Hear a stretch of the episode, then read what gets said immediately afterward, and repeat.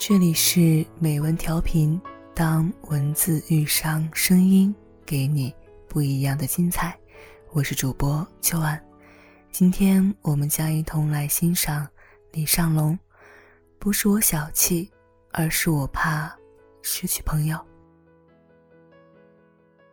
一个朋友 B 是一个老好人，毕业几年后，他依旧是一个朝九晚五的白领。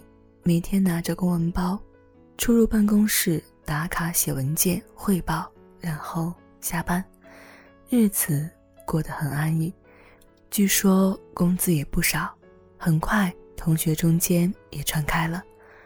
那天，他之前的室友发来一条短信，上面说：“江湖救急，借我两千块。”那天晚上，我刚好跟他吃饭，扯淡扯到了这里，他抱怨了两句。说，好久没有联系了，干嘛忽然借钱？我急忙问：“那你借了没？”B 说：“借了呀。”我说：“你问为什么了吗？”B 说：“他都说江湖救急了呀，我都不太好意思问。”我说：“你们都已经不熟到不好意思问原因了，你还借他呀？”B 说：“那怎么办？总不能不借吧？”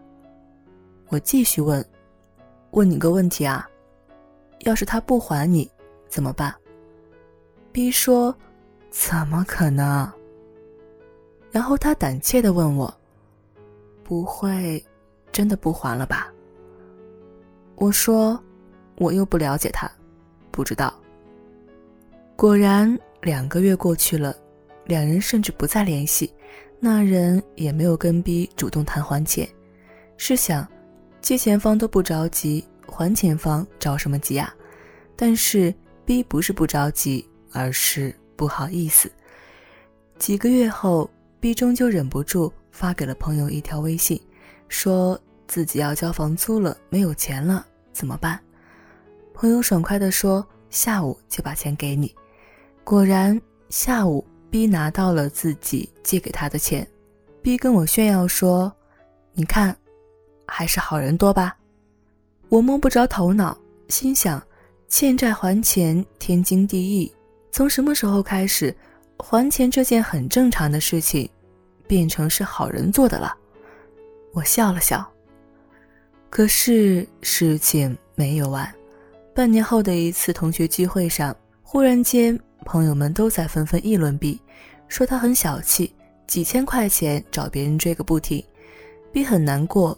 因为他只要了一次，怎么借了个钱，不仅没有当上好人，反倒惹了一身骚？他问我到底发生了什么？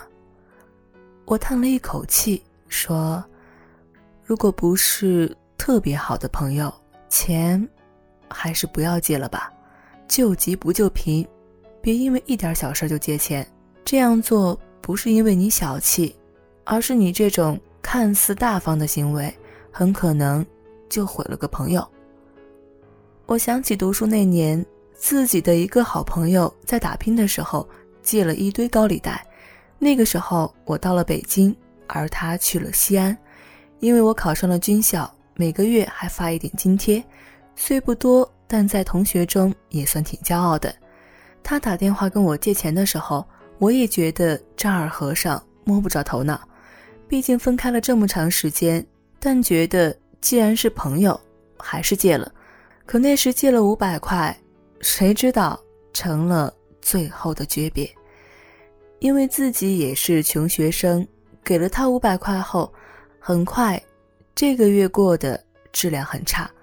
一个月后，硬着头皮打电话要钱，可是他找了很多借口，最后还是没有还。他怪我太小气，说怎么可能这么短时间内还我钱？我说：“那你给我一个时间好吗？”他继续说：“你怎么这么没意思呀？才五百块，就这样。”我十分生气，电话里激烈的谴责。就这样，五百块钱断送了我们之间的感情。现在想想，好残忍。几年后，我遇到了同样的事情，一个朋友找我借五千块，事情发生的一模一样。一开始当想起过去的这段经历，我真不愿意借的。可是这些年，毕竟成长了很多。我给了他一千，并说不用还了。的确，他后来也没有还。幸运的是，我们还是好朋友，友情还在，损失的钱也少了很多。我一直觉得借钱是最损害朋友关系的举动，因为本可以不用金钱衡量的感情，却非要放在金钱的天平上，左右着感情的重量。明明可以避免的麻烦，为什么非要现实化？我一直觉得友情是这个世界上最美好的东西。但当开始借钱的时候，瞬间就脆弱了很多，现实了不少。可能你会问了，那就是说，不要借别人钱喽？